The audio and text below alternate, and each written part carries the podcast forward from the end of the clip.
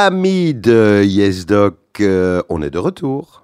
Hello. On est de retour. Et content d'être de retour. Et très content d'être de retour pour une nouvelle saison de votre émission médicale favorite.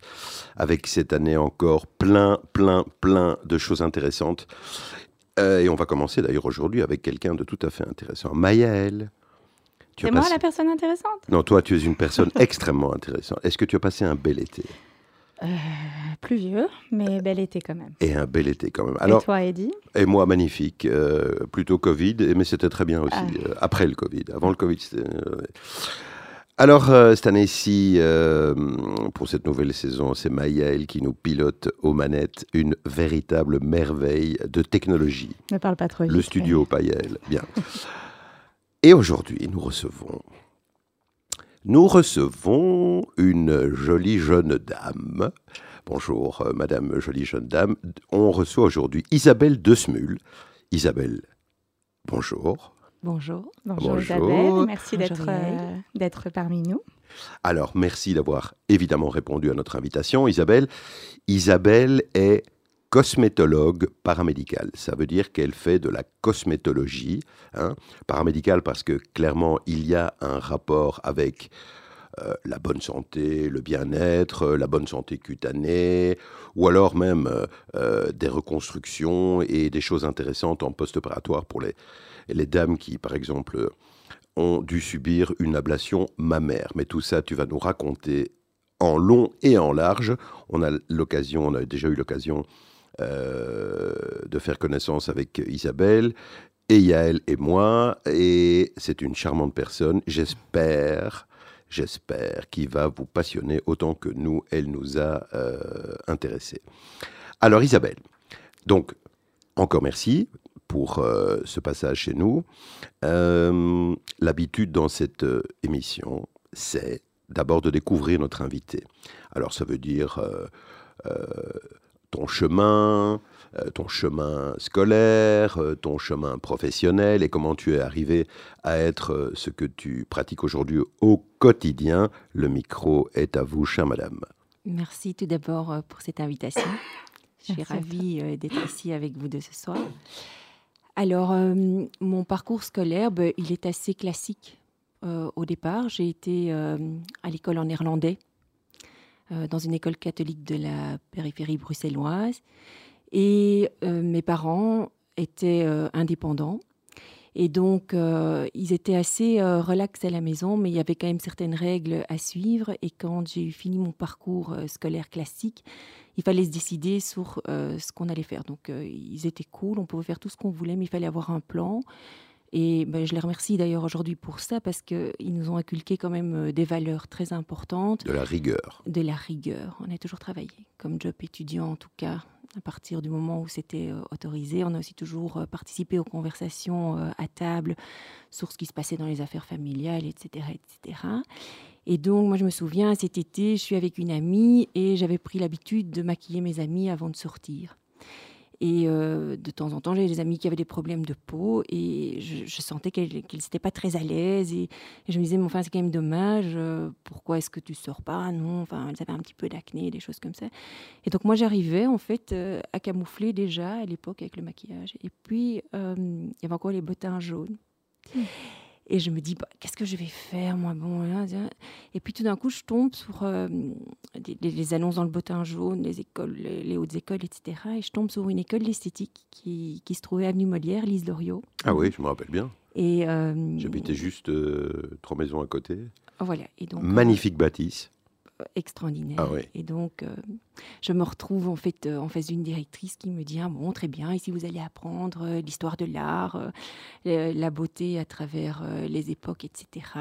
Mais alors, ce qui était surtout très très très intéressant, c'est que au mois de septembre, la rentrée se faisait très vite parce que on avait le privilège d'avoir des cours de la part des professeurs d'université qui faisaient leur entrée au mois d'octobre. Donc on avait euh, cours avec euh, des chirurgiens plasticiens.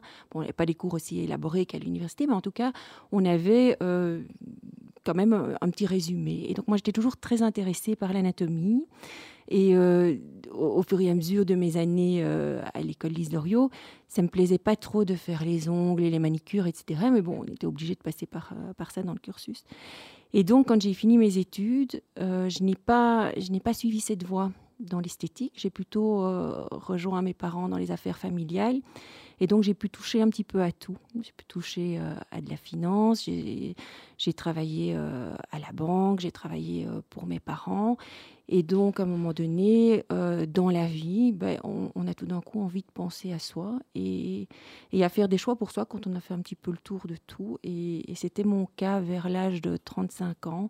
Je me suis dit, mais maintenant, j'ai vraiment envie de faire un truc qui me passionne. Et bon, ben, je, réfléchissais et je me dis, en fait, moi, ce que j'aime, c'est travailler de mes mains. J'aime vraiment bien ça et c'est un truc qui occupe bien mon esprit et c'est, voilà, ça me fait vraiment plaisir. Et il une petite ouvrière. Exactement. une petite butineuse. ça jamais, C'est dramatique. Voilà, ça y est, c'est foutu. Voilà. Non, non, pas encore. Pas encore. Alors, alors, Donc me voilà, effectivement, je me dis, ok, l'esthétique, je veux bien retourner euh, là-dedans, mais pas de la manière dont je l'ai quitté.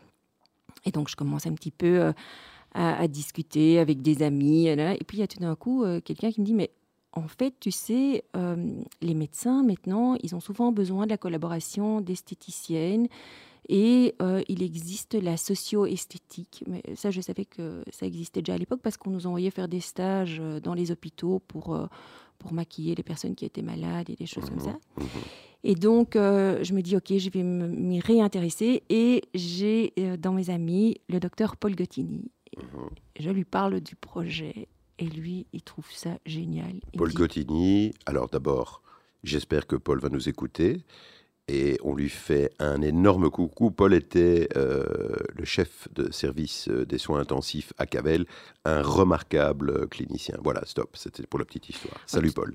C'est vrai que tout à fait incroyable parce que euh, dans sa méthode, en fait, il, il est très, très dans la bienveillance avec moi et il me dit, écoute, ce qui est très important quand tu, tu reçois quelqu'un, c'est que tu puisses l'écouter, pas l'entendre qu'est-ce qu'il me raconte En fait, oui, il a tout à fait raison. Il parlait en fait de faire euh, un bon diagnostic, lui en tant que médecin. Mais ça, c'est clair que Paul, il est extrêmement doué pour ce genre de choses. Enfin, il était, il ne pratique plus maintenant. Et donc, euh, je me dis, oui, en fait, c'est vraiment, je, le sens bien, j'ai envie de fonctionner comme ça. Et donc, je suis arrivée euh, à Cavel, j'ai rencontré Alexandra Collard, mmh qui m'a engagée pour la Women's Clinic qui se trouvait juste à côté oui, euh, de. C'était la mhm. clinique du sein où il y avait déjà euh, toute l'équipe. Et donc là, elle me dit oui, il faudra aller euh, voir un petit peu les autres médecins, voir si c'est OK pour eux et tout ça. Et là, je tombe sur le docteur Cantella. Et je lui explique que voilà, je sais faire du traînage. Alors attends, stop pour la petite histoire. Donc Giancarlo Cantella, qu'on a, reçu dans l'émission justement à l'époque, est un chirurgien plasticien de talent. Salut Gian. pour que les gens comprennent bien ta relation avec Gian. Très bien. Et donc oui, parce que, parce que finalement, ça dure depuis longtemps, depuis, depuis des années. Du mmh coup, bon, il faut quand même dire que il aurait pu dire oui, ok, ça va, je vais vous référer, je vais vous envoyer. Mais non, pas du tout. Il me dit montrez-moi comment vous faites. Et donc il prend le temps, il vient se mettre près de moi, il me dit oui, ok, pour moi, vous allez traiter comme ça et comme ça et comme ça, très précis. Et il me rend un service énorme parce qu'en fait, il, vient compléter euh, ma formation et il me guide vraiment. Il me dit voilà, dans des conditions pareilles, pas de souci, je vous réfère. Et donc, au fur et à mesure du temps, c'était chouette cet échange parce que lui avait un retour sur la façon dont ça se passait post-opératoire. Et puis moi j'avais euh, j'avais l'occasion de, pratiquer donc. Euh, et, et, tu faisais quoi à ce moment-là Je drainais en fait, je drainais ces post-lifting et ces post-liposuction. Donc j'avais une machine euh, d'endermologie mhm. LPG. Et je drainais tout ça, bon, de, temps en temps de manière manuelle et puis de temps en temps avec la machine. Donc on, mhm. on, avait des retours par rapport à ça. Et puis un jour, on discute des patients et il me dit Dis en fait, euh, est-ce que toi tu fais euh, les tatouages? Je lui dis, mais enfin, grand Dieu, non, euh, les tatouages. Je dis, si j'étais rentrée qu'un tatouage à l'époque, mes parents, ils n'auraient pas du tout été contents. Et puis il me dit, mais non, mais non. On ne devait pas parler des mêmes tatouages. oui, c'était, il ne parlait pas du tout des mêmes tatouages. Il me dit, mais non, je parle des tatouages de reconstruction. Enfin bref, il me dit ça, il est, très occupé aussi. Et puis je me dis tatouage, reconstruction, et de, quoi est-ce qu'il me parle? Et donc je commence à faire des recherches. Et là, je, tombe sur un truc mais, que je trouve totalement incroyable. En fait, on arrive à faire du trompe-l'œil sur les cicatrices. Et je, me, je lis et je me rends compte que, en fait, quand on reconstruit un sein, eh bien, euh, parfois, on ne sait pas reconstruire le mamelon. Et donc, souvent. Enfin, souvent, oui, en fait, oui. Mmh. Souvent, ou ça, mmh. ça prend pas, on prend un mmh. morceau de peau euh, ailleurs. La forme y est, mais l'aspect du sein n'est pas tout à fait là. Et ce travail n'est pas fini. Et donc, moi, enfin, aujourd'hui, je fais un travail fantastique parce que non seulement je travaille sur la suite des chirurgiens qui sont exceptionnels. Moi, j'ai, enfin, je travaille avec Giancarlo Cantella, mais je travaille aussi avec Gaëtan Wilmar. Et franchement, je, enfin, je, je, vois des choses et je me dis, mais Enfin, c'est fantastique. Et en fait, ce qui est incroyable, c'est qu'au final, quand j'ai fini de faire ce tatouage, je prends toujours une demi-heure de plus ces jours-là, parce qu'il se passe quelque chose, le travail est enfin fini. Et, ça, c'est exceptionnel. Et en fait, j'ai vraiment trouvé un travail finalement sur le tard. Enfin, il y a 15 ans quand même que je fais ça. Euh, finalement, sur le tard, un travail qui m'épanouit. Ton chemin. Ben, le soir, quand je suis dans ma voiture, je repense à toutes ces histoires qui sont personnelles, parce que la maladie, c'est quelque chose de personnel. Il y a une personne qui va super bien réagir, d'autres vont être en décompensation quand elles viennent chez moi. Ça arrive, mais bon, voilà. Donc, euh, tu les accompagnes dans leur processus de guérison, finalement, euh, et de femmes. Voilà, je trouve ça exceptionnel. Alors, évidemment, la Women's Clinic euh, ferme. Il y a tous ce déménagement de Delta. Et moi, j'ai un petit battement. À ce moment-là, j'ai une consultation privée chez moi le, le, samedi parce que les cliniques font des consultations que le matin. Et dans tout ce parcours, j'ai aussi la chance de travailler euh, avec le docteur Lowy, hmm. qui, elle, va me mettre un Alors, peu... Petit stop. Mary Lowy est dermatologue. Hmm, on est d'accord? Tout à fait. Salut Mary, un petit bisou aussi. Mais voilà, comme ça les gens savent. Voilà. Ça dit connaît tout le monde. oui. Et donc, je, Mary Louis me, prend euh, vraiment certains jours sous son aile dans son, dans son cabinet et elle m'explique comment faire les trichogrammes, donc pour la perte de cheveux, etc. Et je vois euh, des cas de problèmes de peau très intéressants et elle est très intéressée évidemment pour sa patientèle par la dermopigmentation euh, médicale mais aussi esthétique. Et en fait, on a une belle collaboration parce que euh, elle est en dermato, elle a parfois aussi des demandes de choses moins invasives et elle, euh, elle me réfère à ce moment-là. Et donc, euh, ça, j'ai vraiment eu beaucoup de chance dans tout ce parcours. Et j'ai toujours travaillé avec des, médecins, en fait, qui, qui, étaient, enfin, qui sont quand même un peu euh, la crème des crèmes. Et notamment, je, pense aussi à, Serge de Fontaine, qui lui fait de, de, l'esthétique, mais aussi de la réparation. Et lui, par exemple, il m'envoie, quand il faut reconstruire un sourcil suite à une greffe au niveau de la peau du visage. Et euh, je dois dire qu'ils sont tous euh, toujours disponibles quand j'ai des questions. Et donc, ce parcours de cosmétologue paramédical euh, en milieu hospitalier, parce que je consulte toute la semaine à la cité clinique, mmh, mmh. Eh bien, j'ai toujours eu beaucoup de satisfaction quand j'avais un doute ou quand les choses étaient plus compliquées. Ils m'ont toujours répondu tout de suite et, avec beaucoup de bienveillance. Et ils ont sûrement un, beau retour aussi, et c'est pour ça qu'ils continuent dans cette voie-là aussi. Bah oui, merci, Il faut croire que. Mais ils ont un bon retour parce qu'Isabelle fait extrêmement bien son job.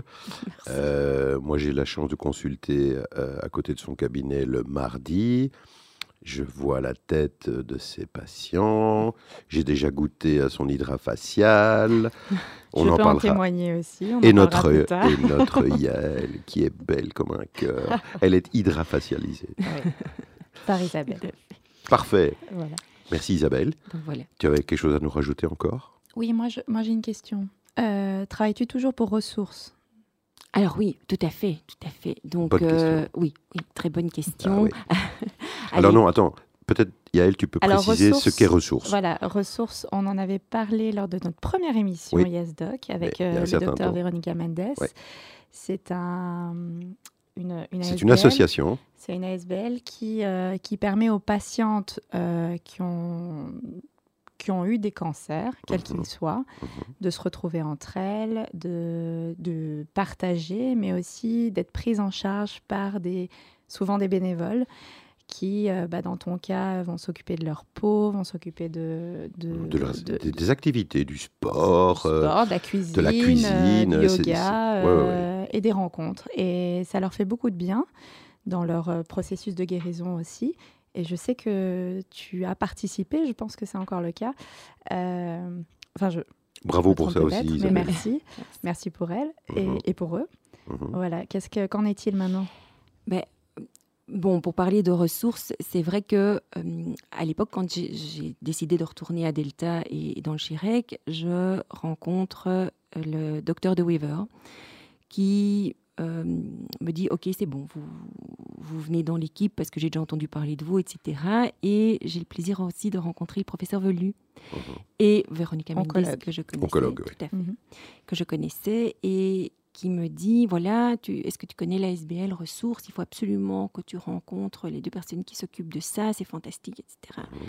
Et donc, effectivement, j'ai été les rencontrer et elles ont été très enthousiastes. Et moi, bon, ben, j'ai- j'aime bien. euh, comment est-ce que je peux expliquer ça? Je ne vais pas dire que je suis heureuse euh, quand euh, je, peux faire euh, quelque chose, mais j'aime bien montrer aux personnes que, quelle que soit la période de leur vie et ce qu'ils traversent, elles peuvent se sentir bien si elles en ont envie.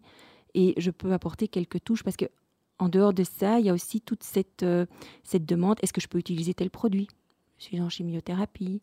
Est-ce que euh, j'ai de la radio? Est-ce que je peux utiliser tel produit? Euh, Est-ce que vous me conseillez de faire ça? Et donc, il y a déjà euh, deux esthéticiennes euh, qui s'occupent des patients euh, oncologie à Delta.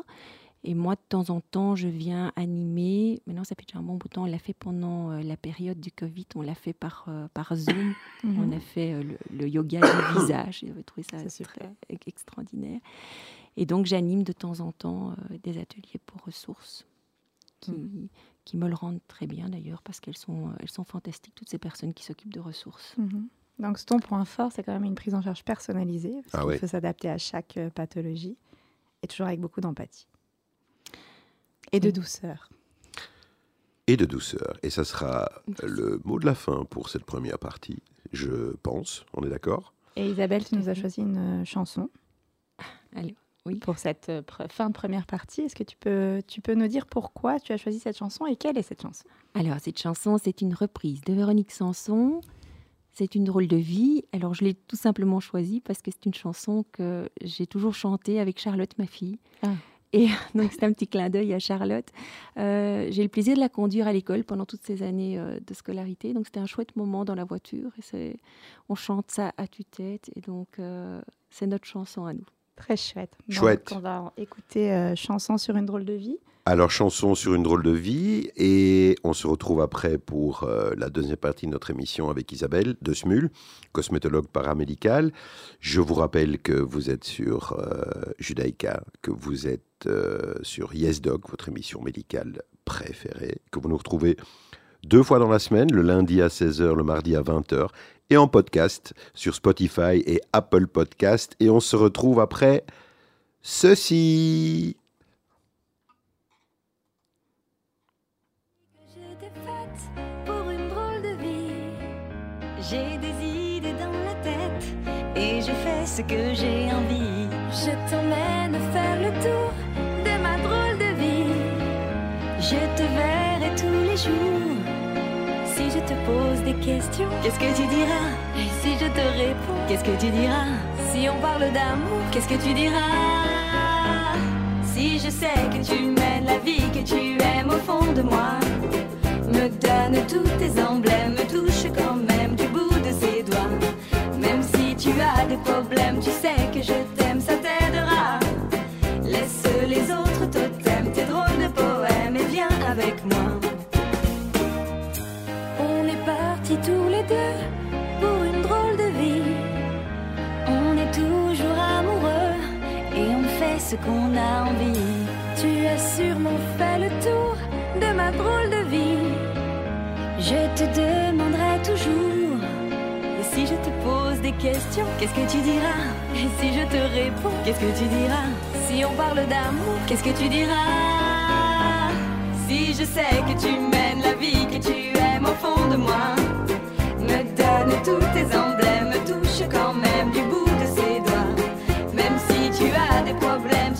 que je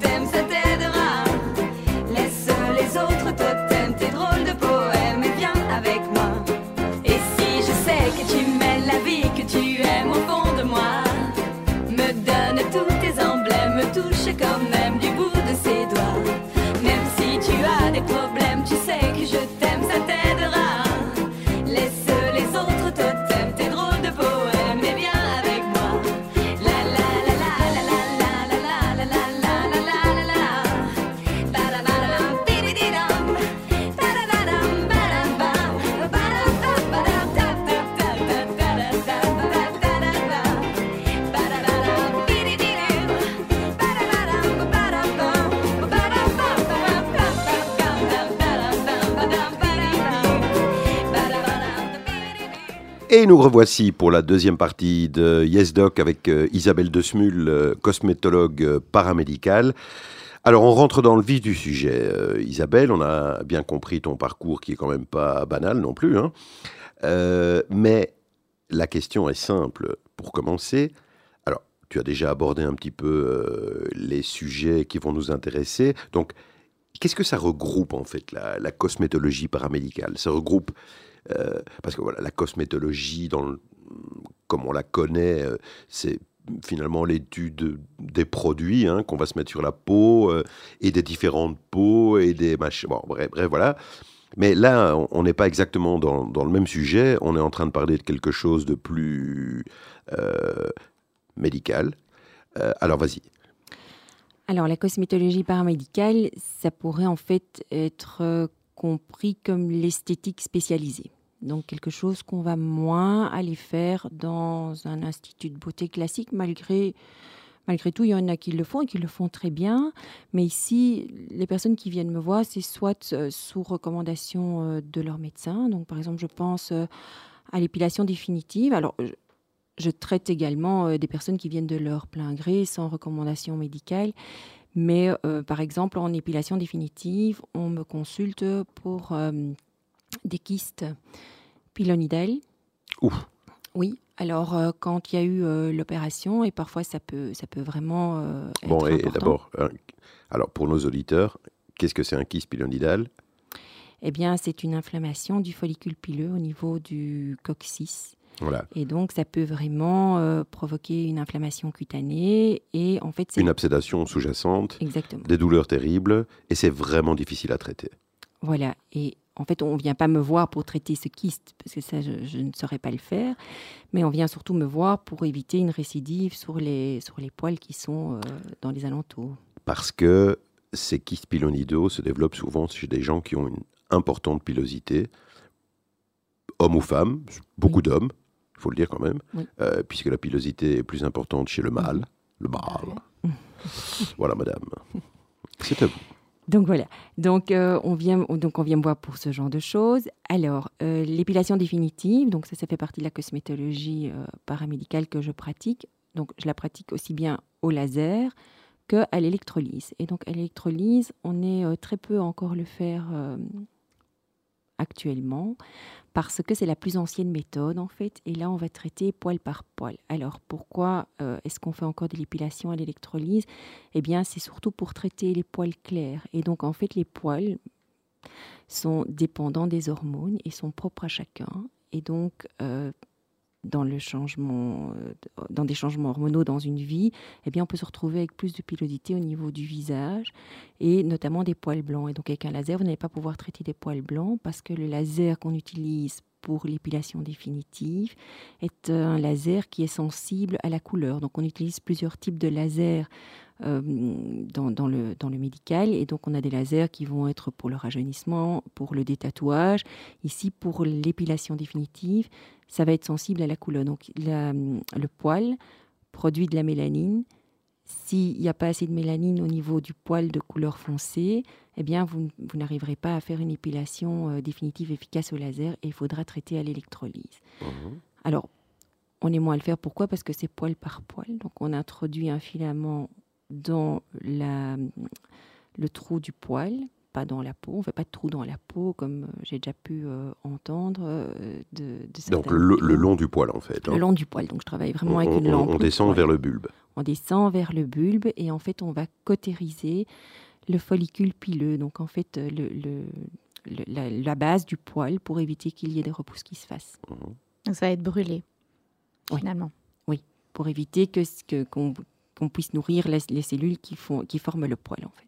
Et donc, c'est la seule raison pour laquelle on utilise l'électrolyse plus que, que le laser C'est la, couleur du poil ou euh, il y a d'autres raisons Alors, l'électrolyse fonctionne surtout sur tout type de poil. Hein. En revanche, euh, alors les autres raisons, c'est parce que le laser, évidemment, il ne se fait pas la différence entre la couleur de la peau et la couleur du poil. Donc, le laser que moi j'utilise, c'est un laser de, type 4, donc c'est un laser médical. Quand on n'est pas médecin, c'est le seul laser actuellement qu'on peut utiliser euh, je pense les esthéticiennes et euh, les infirmières, et, bah, et, les médecins bien entendu. Et donc, euh, du coup, ce laser, il, va, il va effectivement fonctionner sur les poils foncés, comme je disais là tout de suite, mais l'électrolyse, en revanche, elle va pouvoir être un support pour les poils qui sont un peu plus fins, et, et je l'utilise aussi quand il y a une peur de repousse paradoxale. Parce qu'il faut savoir que pour l'instant, il y a énormément d'articles qui parle de la repousse paradoxale et je reçois énormément de jeunes femmes qui ont beaucoup beaucoup de pilosité au niveau du visage et elles refusent catégoriquement qu'on utilise un laser parce qu'elles ont très peur euh, que ça provoque euh, plus de poils. Ce que je peux très bien comprendre parce que quand vous faites un traitement au laser, vous êtes obligé de hum, dégager la zone du poil parce que vous ne pouvez pas traiter avec le laser sur un poil euh, sur la peau parce qu'alors vous allez brûler le poil sur la peau et vous allez créer risquer de créer une cicatrice.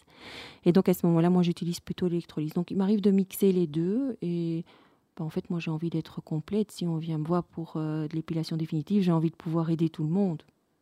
Tout à fait. Ok. Voilà. Donc là on est dans... Alors ça c'était la première partie, donc les épilations. Euh, que tu pratiques chez l'homme, chez la femme, j'imagine. Euh, chez, chez, voilà, tu as, tu as une clientèle mixte. Oui. Tout à fait. Pardon? Non, non, c'est ça. Oui. Voilà, très bien. Ok, épilation. C'est la dermopigmentation. C'est une de tes spécialités aussi. Eh bien, donc ça, c'était effectivement la réparation avec le tatouage. Et donc, euh, quand j'ai commencé euh, ça, j'ai voulu trouver euh, une formation assez complète. Et donc, ça m'a pris beaucoup de temps. D'ailleurs, hmm, ça a été des longs week-ends d'entraînement sur des peaux synthétiques parce que je voulais vraiment que, mon coup de crayon soit parfait pour pouvoir l'appliquer sur la peau. Et donc, euh, quand je suis arrivée dans cette école qui faisait cette formation, ils m'ont dit oui, mais non, mais ça marche pas comme ça ici. Il faut d'abord faire les sourcils, les yeux et la bouche. Je dis mais moi, je ne suis pas du tout intéressée par ça. J'ai pas envie de mhm. faire ça. Il dit mais si, si, vous allez voir, ça, ça va vous servir. effectivement, c'est vrai. Parce que quand les personnes viennent parfois me voir euh, pour une reconstruction euh, d'aréole, eh bien, bien souvent, elles ont perdu leurs sourcils et ça ne repousse pas toujours euh, tout à Suite à la chimiothérapie. Exactement.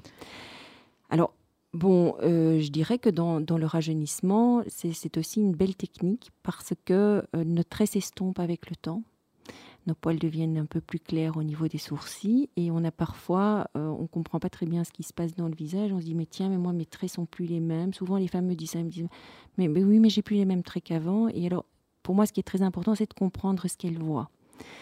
Et quand j'ai compris ça, le, fait de mettre quelque chose de même très léger au niveau du tatouage, eh bien, c'est subtil et ça apporte tellement ça, ça, peut lifter un petit peu les yeux, ça peut vraiment euh, donner un, un, beau coup d'éclat. Avoir l'air moins fatigué. Oui, absolument. Un peu renforcer les traits. Et bon, évidemment, les techniques évoluent au niveau du, du tatouage et, euh, et, de la dermopigmentation. Et là, j'ai eu beaucoup de chance parce que dans tout ce parcours, j'ai rencontré euh, Ina Benoun, qui est en fait une Israélienne qui pratique ça en Israël et qui avait été confronté à des grosses, grosses blessures et qui camoufle vraiment d'une façon fantastique euh, les, les, cicatrices. Mmh. Elles doivent avoir minimum un an parce qu'il faut laisser quand même le temps à la peau euh, de se reconstruire toute seule. Il faut vraiment qu'il y ait plus d'adhérence, etc. Et donc, euh, j'ai eu la chance de faire euh, une formation avec elle, et ça, c'est assez fantastique. Elle écrit des livres, elle, euh, participe à des congrès médicaux, et donc cette, cette collaboration aujourd'hui médecin. D'ailleurs, je travaille avec des, avec des pigments qui sont fabriqués en France et qui, à la base, ont été créés par un médecin, le docteur Tiziano, qui était en fait chirurgien et passionné de tatouage et quand sa limite opératoire avait atteint, euh, qu'il avait atteint sa limite opératoire, il voulait quand même encore continuer à aider ses patients et alors il faisait un tatouage. Et donc de fil en aiguille, il a trouvé ça fantastique et il a créé euh, sa marque de pigments. Et aujourd'hui, je travaille encore toujours avec euh, cette marque de pigments.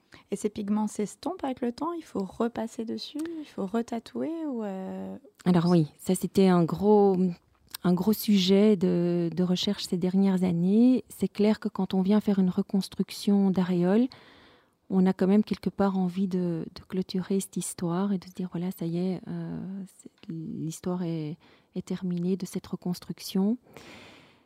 Mais c'est pas aussi simple que ça. En fait, euh, on, fait la même chose qu'un tatoueur, mais on ne travaille pas avec les mêmes encres. Pourquoi? Eh bien, c'est simple parce que les encres de tatouage sont beaucoup plus denses et elles servent à faire un dessin, mhm. à dessiner quelque chose de, plein. Et en revanche, si vous voulez être subtil et naturel, il va falloir travailler avec une encre beaucoup plus légère. En plus de ça, vient s'ajouter euh, l'hygiène de vie de chacun. Si vous avez quelqu'un, et, j'encourage vraiment, parce que parfois mes patientes me disent oui, mais bon, euh, je vais aller moins à la piscine. Je dis surtout pas. Écoutez, continuez à faire euh, de l'exercice et revenez me voir plus souvent. C'est pas très grave. Donc, si on va nager souvent, si on va souvent au sauna, au hammam ou des choses comme ça, ben, il y a des chances que le tatouage s'estompe plus vite. Mais c'est pas très grave en soi on, le refait, c'est une occasion de se revoir. Puis voilà, si, si, elles sont prévenues, c'est bon. Pour, la, pour comprendre un peu en général, quand tu reprends, euh, quand tu repigmentes euh, un tatouage, c'est après combien de temps? Alors ça dépend. Donc ça peut être un an, parfois j'ai des personnes que je revois au bout de trois ans, cinq ans, ça dépend vraiment. Une peau n'est pas l'autre et oui, ça va vraiment dépendre. Et alors la peur de mes patientes, souvent, c'est le changement de couleur. Est-ce que, euh, est que ça arrive ou alors est-ce que ça c'était avant les nouveaux pigments? Bon, alors il y a beaucoup de changements au niveau des pigments. Je dois dire que en Europe, euh, je crois que la loi a été revue il y a deux ans. Euh, bon, on était déjà très safe à l'époque, mais on essaye d'améliorer. Mm-hmm. Pourquoi pas? Il est normal qu'un tatouage change de couleur parce qu'on va perdre une partie de la couleur, évidemment pas de manière homogène. Donc je dirais que pas de panique si ça change de couleur. C'est moins grave qu'un tatouage avec euh, une encre de tatouage qui va virer de couleur parce que ça reste très dense et si là vous devez recouvrir, c'est compliqué. Tandis qu'ici c'est léger et donc euh, je pense surtout euh, à la couleur un petit peu orange des sourcils ou c'est parce que pour faire du brun on utilise de l'orange. Euh, en revanche, par exemple, si on va parler d'un eyeliner qui, qui, au départ est un noir éclatant, ben, c'est important, par exemple, de bien connaître la couleur et de pouvoir neutraliser avec de l'orange, parce que pour faire du noir, on utilise énormément de bleu. Et au fur et à mesure que ça s'estompe, ben, le bleu va rester et de manière très intense. C'est pour ça qu'on voit parfois des lignes euh, tout à fait bleues au niveau des, yeux. Eh ben, il, faut, oui, il faut vraiment bien neutraliser sa couleur et connaître euh, la colorimétrie. Mais moi, je préviens toujours, ça peut arriver. Donc on n'est jamais euh, dans quelque chose de sûr à 100% au niveau de la couleur. Voilà, après il faut laisser le choix aux personnes. Sinon, ok, moi je suis pas ok avec ça, j'ai pas envie de le faire, c'est très rare, je n'ai quasi jamais rencontré le cas quand les personnes sont prévenues, c'est OK. Mhm. C'est quand on ne leur dit pas et qu'elles ont la surprise après. OK. Pour tout ce qui est sourcils, euh, par exemple, pour les, femmes qui vont rentrer en chimiothérapie, est-ce qu'on fait ça après le traitement ou on peut le faire en pré-thérapeutique aussi? Bah, Tout l'intérêt de la collaboration médicale, donc en fait, ça dépend, c'est au cas par cas. Mais mhm. en tout cas, euh, moi, j'ai toujours pris l'habitude de me référer au médecin. C'est l'oncologue qui va décider. Donc, en général, et ça c'est vraiment chouette euh, maintenant, on sait aussi que euh, le bien-être occupe une place importante au niveau du moral et au niveau de, de l'évolution et de, et de comment ça va se passer, tout ce parcours euh, assez complexe. Et donc, normalement, si c'est pris dix jours avant la chimio, je crois que ça doit être possible. Mais bon, ça dépend aussi de la façon dont la personne cicatrise. Ok.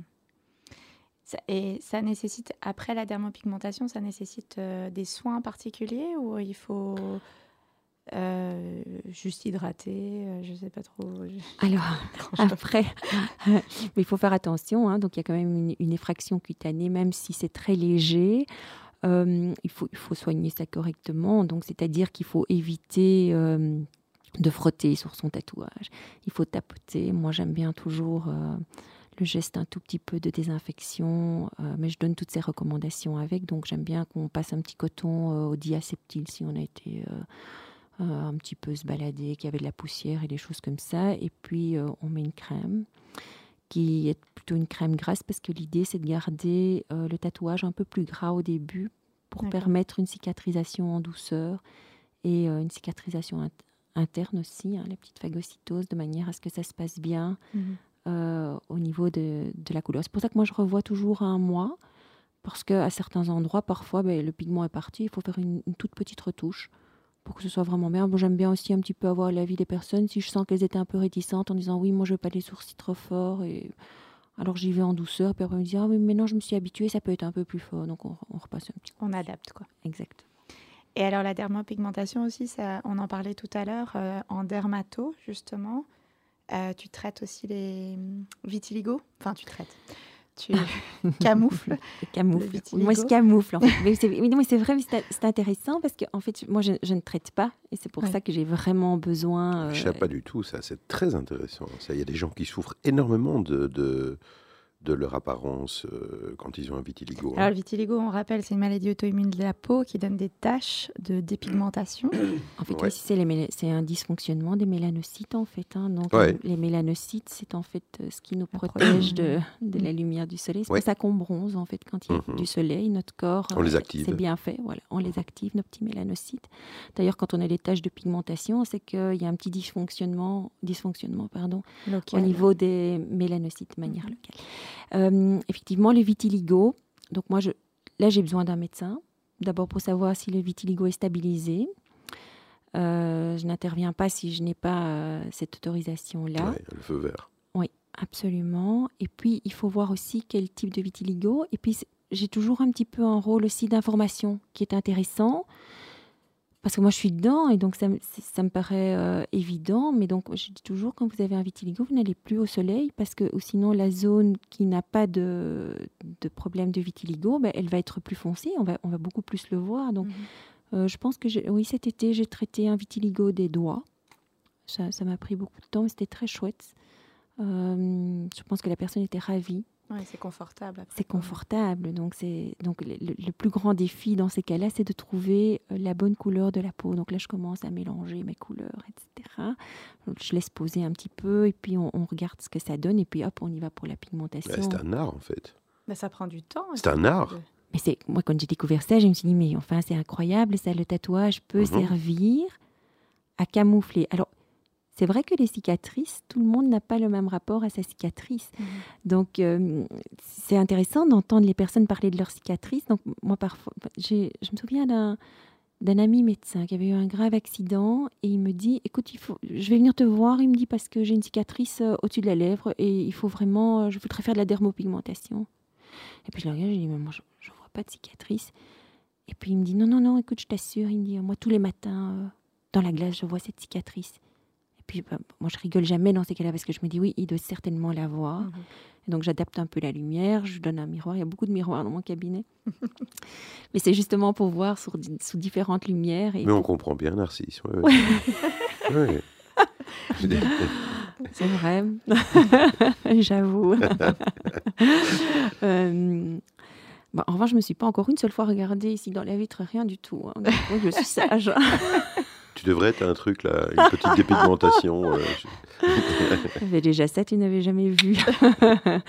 non, mais en fait, ce qui était intéressant, c'est qu'effectivement, ces cicatrices étaient là. Et, pour lui, ben, euh, il voulait camoufler. Donc on a, camouflé sa cicatrice et il était ravi. Et il y a d'autres personnes, en revanche, qui sont très fières de leur cicatrice. Et, et pourquoi pas? Donc moi, je, je suis toujours à l'écoute. Si c'est bon, C'est un parcours de vie, quoi. C'est un parcours. Mais oui. leur, euh, Mais oui, il n'y a pas de, de bonne ou de mauvaise solution. Et c'est c'est ce qu'on se disait euh, quand, quand on avait une réunion euh, avec euh, différents médecins pour ressources. On n'est pas obligé, hein. on, on fait ce qu'on veut. L'idée, c'est de se sentir mieux et de se sentir bien avec son image et avec euh, le regard des autres. Ou pas. Non, mais clairement, je veux dire, j'entends bien. hein, je- moi, j'ai pas d'expérience là-dedans, donc euh, je- mais voilà. c'est- ouais, très personnel. De Mais toute tout à fait. ça- Par contre, je me rends compte ça que. Maëlle, elle est en plein dans son truc là. je- Non, mais, c'est vrai que j'ai tu, affaire- mais- mais tu fais de la scéno, tu fais de long cours. j'ai affaire Tu à vois des ces patientes femmes. qui sont euh, qui ont plus de seins, Bien qui ont été sûr. reconstruites et souvent elles me disent bah il manque quelque chose. Et je dis mais allez voir Isabelle. Mais qui oui, va- qui mais oui. va, euh, vous arranger tout ça et bah alors après si elles en parlent pas, on en discute. Elles me disent j'en ressens pas le besoin. Très bien, soit on, on force pas, mais c'est vrai que certains médecins oublient de le de le proposer tout simplement.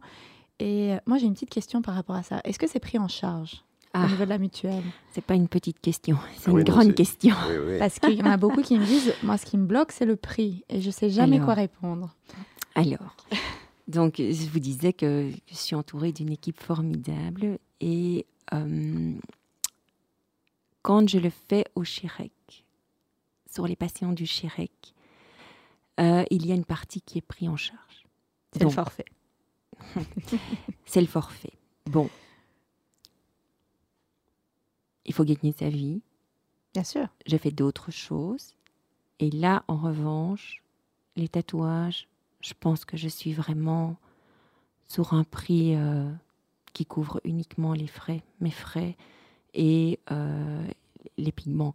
Alors, je, je pense qu'à l'époque, on avait, je crois que le DIEP, est-ce que Mhm. c'est pas quelque chose qui est pris complètement euh, Je sais pas. en charge? Je sais Le pas. diap est pris en charge. Oui. Le diap, c'est la reconstruction Ah oui, du sein. Euh, avec euh, le, le muscle euh, ab- abdominal. Oui, c'est avec un muscle abdominal, oui, tout à fait. Euh, et alors, euh, normalement, c'est pris en charge. Mais je crois, je crois que le tatouage aussi en fait partie. Voilà, exactement. Et donc, euh, les médecins avec qui je travaille sont venus me, me voir. Ils ont dit bon, écoutez, là, il va falloir jouer le jeu, c'est complètement prêt. Je dis ok, pas de problème.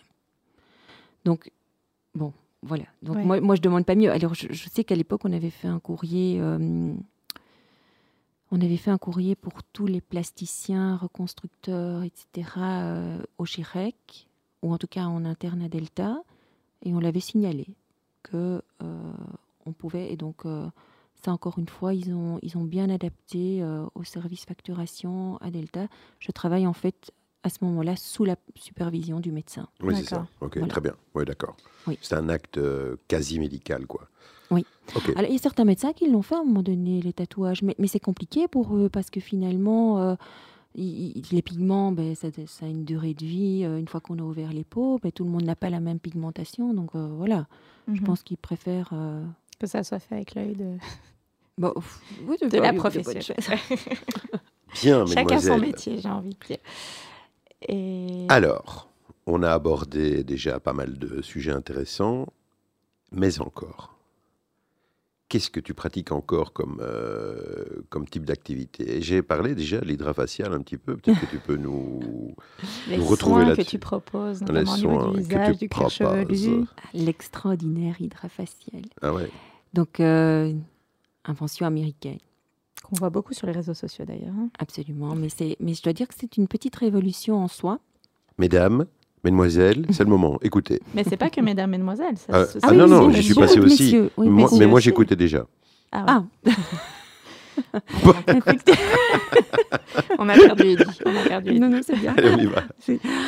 Il rêve de son prochain hydrafacial. On peut faire ça rapidement. Donc, euh, l'hydrafacial, c'est extraordinaire parce que euh, ce n'est pas, ce n'est pas un soin visage classique. Donc, moi, si je vais faire un soin visage classique, je vais plutôt penser euh, au confort, au massage, etc. Euh, l'hydrafacial, malgré qu'on commence quand même avec un drainage, c'est très important de drainer et d'oxygéner correctement les tissus pour pouvoir faire un bon travail. Et l'hydrafacial va en fait permettre de nettoyer l'épiderme parce que c'est un soin non invasif, euh, va permettre de nettoyer l'épiderme, de dégager un petit peu tout ce qui est euh, desquamation de peau, les petites peaux mortes, le trop plein de sébum. Bon, je rappelle que tout le monde n'a pas le même type de peau. Mhm.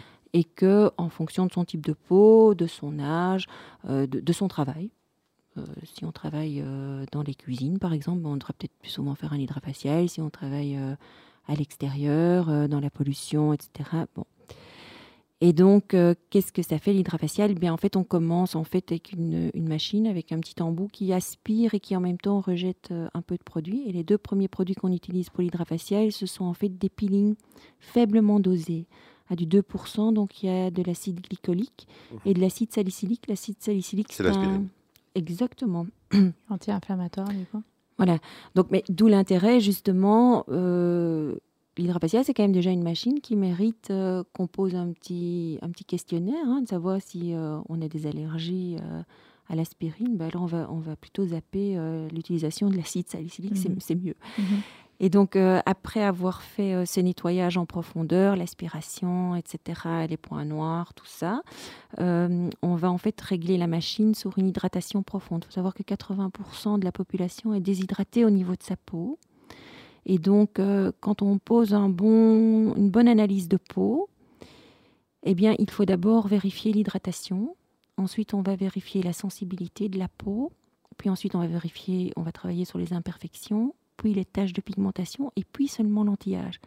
Pourquoi? Parce que si on fonctionne dans l'autre sens, on risque de faire euh, des bêtises. Donc, quelqu'un qui va me dire, mais tiens, moi j'ai des petites rides qui commencent à venir sur le front, ben, je vais vérifier d'office son taux d'hydratation. Quelqu'un va me dire, mais moi j'ai de l'acné et euh, j'ai des plaques rouges, vous pouvez être sûr que l'acné n'a pas les mêmes origines que quelqu'un qui produit trop de sébum. Son acné va plutôt avoir l'origine euh, d'une, d'une, de son film hydrolipidique qui est un petit peu euh, malmené par les produits. Parce que vous savez que les cosmétiques ont terriblement évolué ces dernières années. les grosses firmes pharmaceutiques aiment bien utiliser l'acide salicylique parce que ça donne un résultat et un coup d'éclat immédiat. L'acide glycolique, évidemment, si vous allez l'utiliser à répétition sans être un peu guidé. Et donc, dans, dans ma prise en charge de la peau, eh bien souvent, euh, les dermatos, par exemple, me renvoient euh, des problèmes d'acné où les parents ou les, les, ados ne veulent pas être traités avec le roi cutane et on va quand même encore essayer de traiter d'une manière différente et de mettre en place euh, une routine au niveau des cosmétiques. Et donc, je peux vous dire qu'avec ce qu'il y a aujourd'hui sur le marché, on parvient vraiment à déjà faire des miracles. Mhm. Les chirurgiens plasticiens adorent me renvoyer pour l'hydrafacial parce que c'est quand même beaucoup plus gai pour eux d'avoir un résultat euh, d'une injection sur une peau qui est bien propre. Et euh, ça, donne, ça donne de toute façon un résultat qui est meilleur. Oui, et ils recommandent même euh, régulièrement de faire un hydrafacial avant un lifting ou un travail de reconstruction sur une peau bien propre. Tout à fait, tout à hein? fait. Et puis, comme je le disais, il y a, des, personnes qui n'ont pas du tout envie euh, de passer par des injections. Et donc, je pense qu'à ce moment-là, c'est intéressant de, de, m'avoir un petit peu euh, comme, comme alternative, si je peux dire. Et euh, je peux travailler avec des peelings. Par exemple, les peelings avec lesquels je travaille, ça va être beaucoup moins invasif que les peelings qu'on va faire au niveau médical mais ça va être progressif. Donc on, va venir plusieurs fois chez moi, on va faire un traitement à la maison pour bien préparer la peau. Euh, c'est un choix. Mhm. Voilà. C'est le mini lifting, j'allais dire, du pauvre, mais pas du pauvre. Et donc c'est anti-vieillissement finalement aussi. C'est aussi anti-vieillissement finalement. Ah oui, oui, c'est de l'anti-aging, hein. c'est une euh, forme d'anti-aging de la peau en tout cas. Si on prend soin de sa peau régulièrement chez toi euh, mais, Oui, alors après, bah oui, mais tout, tout, dépend évidemment aussi de où, où, on place le, le vieillissement. C'est moi, je ne je vais pas dire que, que j'aime euh, les rides, je pense qu'au final, personne, mais je trouve ça, parfois, ça dépend où elle est placée, mais ça peut parfois être charmant. Et moi, si j'aime les rides d'expression. Voilà. J'adore ça. Voilà, je trouve que ça... Ça vit, ça donne du charme. Ouais. Voilà. Ah oui, oui. Mais bon, après, voilà. Ça dépend où c'est placé et ça dépend, voilà, ça dépend encore une fois ce que la personne voit dans le miroir. Et si ça lui plaît, si elle est OK avec ça. Mhm. Bon, ben voilà, je, je pense qu'on a fait un bon tour euh, de ce que tu proposes. Si vous vous reconnaissez dans tout ça, passez entre les mains expertes euh, d'Isabelle. qui se fera un plaisir de vous euh, hydrafacialiser. Tu voulais encore aborder un autre sujet, Isabelle, éventuellement? Il y a encore un, truc que tu voulais, euh, euh, dont tu voulais nous parler et qu'on aurait zappé Je pense qu'on a été complet. Mhm. Peut-être les cheveux. Effectivement, les cheveux et les taches de pigmentation. Ah. On, va faire, on arrive, Il nous reste... on arrive au bout de notre émission, mais on peut l'aborder rapidement. Rapidos. Alors, au niveau des cheveux, ce qui reste intéressant, c'est qu'on a euh, aujourd'hui aussi, bon alors moi je l'utilise pas dans tous les cas, la dermopigmentation peut être un, euh, petit camouflage au niveau de la densité quand on a une, perte de densité. Mais non, moi ce que j'aime beaucoup aussi, c'est l'hydrafacial qui permet de nettoyer le cuir chevelu parce que c'est pas toujours, euh, oui, l'hydrafacial que, on vient que je t'ai fait peut se faire au niveau du cuir chevelu parce que en faisant les analyses à l'époque avec le docteur Louis, on s'est quand même rendu compte que le cuir chevelu euh, la perte de cheveux peut, aussi être liée à, un problème de cuir chevelu. Et donc là, on va nettoyer en profondeur. C'est fantastique ce qu'on sort. Euh, on, a ce fameux tube dans qui récolte tout. Alors là, quand on fait les cheveux, c'est extraordinaire. Ah oui, je peux imaginer. Voilà. Et alors au niveau des taches de pigmentation, euh, je voulais juste dire que ce qui reste très important, c'est, je, sais qu'on le dit tout le temps, et, mais la, protection euh, reste le, meilleur traitement contre les taches mmh. euh, de pigmentation. Mmh. Donc, protection solaire. Une bonne protection solaire. Une protection solaire, mais une vraie. Hein, oui. Du 50, quoi. Hein. Et avant de sortir, en effet avant de sortir, ah parce qu'il faut le temps que la peau euh, l'absorbe et à renouveler toutes les deux heures. Mhm. C'est important. C'est pour ça aussi qu'on n'a pas le droit euh, d'avoir des, des, cosmétiques euh, plus de 50. Je pense que c'est pas. Enfin, on a, pardon, on a le droit. C'est pas ça que je veux dire. On a le droit d'avoir des cosmétiques qui sont plus que 50. D'ailleurs, certains dermatos le recommandent en cas de gros problèmes de peau. Mais je veux dire que on évite au niveau du label parce que du coup, le comportement du consommateur change et on ne renouvelle pas assez. Donc, quand on pense qu'on a mis de la 50, on pense qu'on est protégé euh, pour toute la, journée. Bah et c'est faux. Il faut remettre toutes les oui, je sais. Ça, je pense qu'on devrait euh, envisager de, une émission aussi avec, un, avec les dermatos pour, euh, pour, mais pour surtout prévenir les gens des, méfaits du soleil hein, quand, il est, quand il y en a trop. Prochainement. prochainement. Voilà, merci beaucoup Isabelle. Prochainement sur nos ondes. Mais merci à vous deux. Isabelle. C'était un délicieux moment. merci, merci. Isabelle, merci beaucoup pour ce chouette moment. Euh, Isabelle qui a un succès franc avec euh, euh, les dames. Hein. et toutes les docteuses autour de moi sont des consommatrices avisées. Certains docteurs mâles aussi, d'ailleurs, dont, je fais partie. Oui. Eh ben oui, il faut le dire quand même aussi. Bref, c'était tout à fait intéressant. Euh, tu, tu, on sent ta passion pour, euh, pour euh, ce que tu fais et je pense que tu le fais très bien. Je pense aussi que tu rends beaucoup de services avec, avec le tatouage, en particulier pour justement les femmes qui sont dans une souffrance. c'est pas simple à gérer au quotidien. Voilà. Merci. Alors, c'était. choisi une deuxième chanson. Voilà. Un deuxième morceau. Oui, c'est une reprise de Jodassin alors, c'est euh, accélérer tes Et pourquoi j'ai choisi ça? Ben, Parce que bah, je l'ai dit un petit peu euh, à tous ceux qui nous écoutent et à vous deux.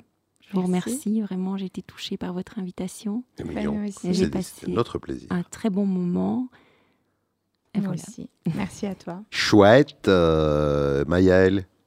Nous aussi, on a passé un bon moment. Bah, comme toujours. Ah bah, comme d'habitude. On se retrouve bientôt. On se retrouve très vite. Très, très vite. Vous étiez sur euh, YesDoc. Retrouvez-nous pour une prochaine émission. Et d'ici là, portez-vous bien.